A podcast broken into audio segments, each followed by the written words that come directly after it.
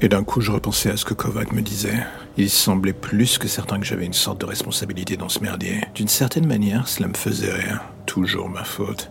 J'entendais cette rengaine depuis que j'étais gamin. Tu entends des voix, arrête de parler à ces gens qui ne sont pas là. Les gens me prenaient pour un fou. La politesse m'interdisait déjà de leur dire que la réciproque était valable. Et aujourd'hui, voilà qu'au final, je commence à douter de moi. De mon point de vue sur tout cela, surtout. J'ai peut-être eu tort. Peut-être que j'ai pris un peu trop la confiance, diront certains. Les médicaments aidant, j'ai dû baisser la garde. Je pensais avoir le contrôle sur ces voix en les transformant en histoire. Je me disais que tout irait pour le mieux dans le meilleur des mondes. En gros, comme d'habitude, je me mentais encore et toujours. D'ailleurs, à l'instant précis où je vous parle, et où je viens de rentrer par effraction dans l'appartement d'un de mes fans, je me dis que dans le fond, ça aurait pas été une mauvaise chose d'écouter une seule fois ces petites voix.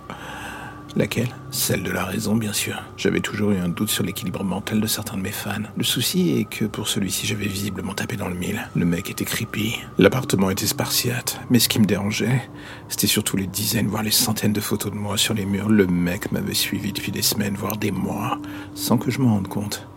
J'étais un sujet d'expérimentation pour lui, ça ne faisait plus le moindre doute, ou de fascination et de fantasme en fait. C'est au moment où mon cerveau se remis en marche, et m'intima l'ordre de sortir le plus vite possible, que je compris qu'il était trop tard. Le bruit léger derrière moi sonna comme une alerte, et avant que je puisse faire quoi que ce soit, cet enfoiré apparut et me tasa la gueule. Ce fut bref, douloureux comme jamais, et puis plus rien, voile noire. J'étais hors service, sans la moindre idée de ce qui m'attendait désormais.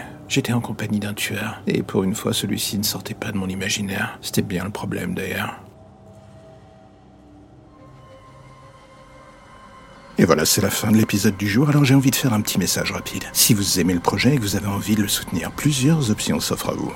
En parler, le partager ou le soutenir via le Tipeee mis en place. Dans les deux cas, que ce soit pour le soutenir d'une manière ou d'une autre, tous les liens pour vous y retrouver sont dans la description de chaque épisode. Impossible de les manquer.